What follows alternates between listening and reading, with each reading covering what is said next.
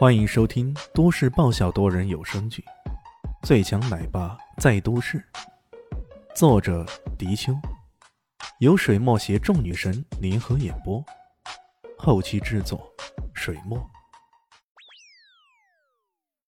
第一百四十四集，这这到底是啥东西啊？李迅有些惊奇啊，宝哥很是谨慎的接过来。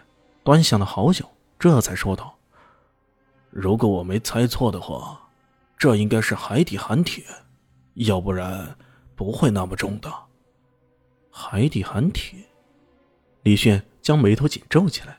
他听说过，这海底寒铁是一种非常稀有的材料，如果用它来打造兵器，那可是无坚不摧的。可用这么宝贵的材质锻造这一把钥匙，到底是什么用途呢？他需要用来打开一个什么锁呢？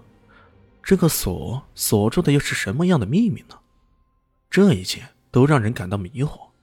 可现在唯一的线索已经断了，这一断呢，还有关于旋风的生死秘密。李炫有些气馁，他返回南向时也有一两个月了，可追查那么久，旋风的死依然是个谜团，而且今晚还将这解密的线索给无意中掐断了。这可真是个不太美妙的晚上，李炫这么想着，旁边的唐一贤却有些莫名兴奋的接过那条钥匙，然后说道：“我的家族里有许多藏品呢，还有些老古董，对这些人和事儿非常熟悉。要不啥时候我拿回去给他们看看，或许能弄到什么线索呢？”你的家族？李炫眼前一亮，他对唐艺贤的家族了解并不多，不过。从萧林熙的对话中，他也隐隐听说过，这老唐家也可是相当牛掰的一个家族啊。唐艺贤既然这么说，那他的家族中肯定不少了不起的人物，拿给他去查查，说不定还真的会有所发现呢。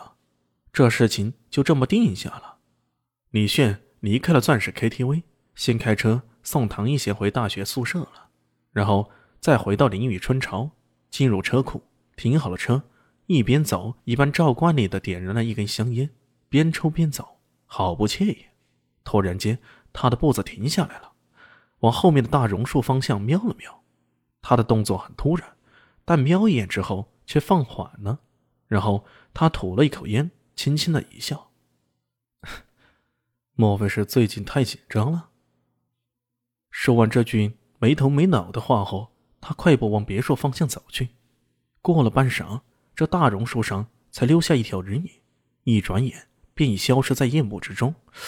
这个人转了好几个弯后，终于在一家咖啡店前站定了。他走进咖啡店，向这座城市里上完夜班回来的白领，带着一副疲倦的模样，点了杯拿铁，坐在窗边独自尝起来。他的电话响了。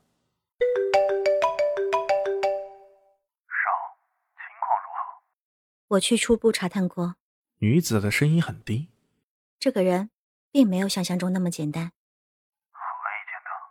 我潜伏在林雨春湖那里，完全隐忍的状态下，也差点被他给发现了。什么？电话那头的人对女子所描述的状态可太熟悉了。他们的师门在采博众长之下，吸收了扶桑忍术的一些技巧。这种完全隐匿的状态，几乎可以做到无限隐身的。寻常的画境高手也未必能发现得了啊！可这次刺杀的目标竟然差点就发现了，那你是否有信心呢？电话那头沉默了一下，又问道：“有，不过还需要等一等，我想找个更合适的机会再下手。”好，希望你早日完成任务，凯旋归来。通话。到此结束了。李炫回到别墅，意外的看到乔小三也在。哎，小三，你在干嘛呢？李炫颇有些奇怪了。这都快十二点了，你还赖着女神的别墅，莫非另有企图啊？乔小三看着他，很是激动的说：“哎，姐夫，呃，炫哥，我这是专门在等你呢。”他说到“姐夫”二字让乔小梦怒瞪了几眼，一旁的肖林熙却差点笑弯了腰啊！如果是在战争年代，你这个家伙一定是个汉奸。乔小萌怒道。乔小三有些委屈的说道：“哎，姐，你怎么能冤枉我呢？”呵呵，为了几十万就把姐姐给出卖了，你这样的人不是汉奸还能是什么？姐，你真的冤枉我了。乔小三继续一副委屈的样子。对呀，你真的冤枉他了。李炫一本正经的说道。哼，你们两个蛇鼠一窝，你当然说冤枉他了。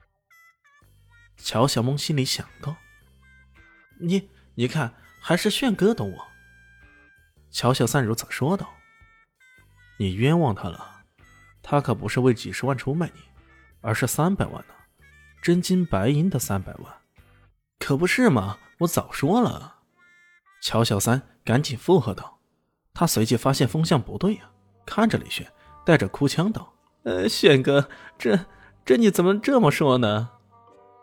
肖丽西在旁边差点没笑死，这个李炫简直就是个坑王啊！你一不小心就会被他带到坑里去啊！啊？难道我说的还不是事实啊？李炫装出一副委屈的样子。乔小梦看着弟弟那般无奈的样子，又是好笑又是好气呀。大家又笑了一顿后，乔小三终于把来意给说明了，原来。他已经跟各方面都谈妥了，明天与快步品牌公司进行签约仪式，他想请李炫一起来见证一下。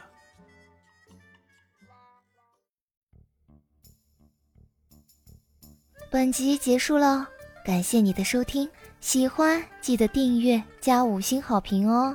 我是暖暖巴拉，不是的，我是小蛋蛋，不，我是萧林希。我在夏季等你。